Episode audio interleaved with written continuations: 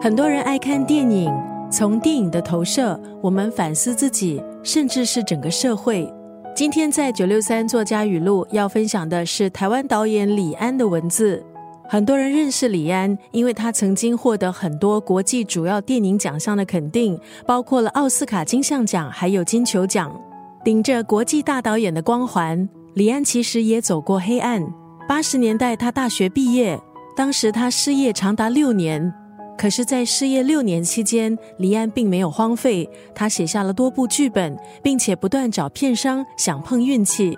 一九九零年，黎安创作了两份剧本，这两份剧本应该是他事业的转捩点，分别是《推手》还有《喜宴》。《推手》这部作品，一九九二年在台湾上映，不只是票房取得成功，也获得影评的赞赏。更一举拿下了那一年金马奖的八项提名，还有亚太影展的最佳影片奖肯定。今天在空中分享的是李安的这段文字：电影不是把大家带到黑暗里，而是把大家带过黑暗，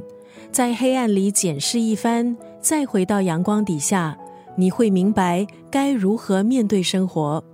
刚刚那段话里头提到，在黑暗里检视一番，到底检视的是什么？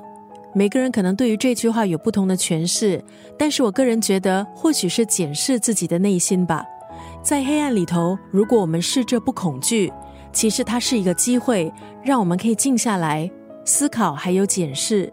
这段文字出自李安还有余光中教授的对谈。李安曾经受邀担任国立中山大学人文讲座的主讲者，当时和余光中教授对谈的主题是“我与电影”。五场演讲的精彩内容都由文字逐字记录，并且出版成书。今天在九六三作家语录，利益分享的是台湾导演李安的这段文字：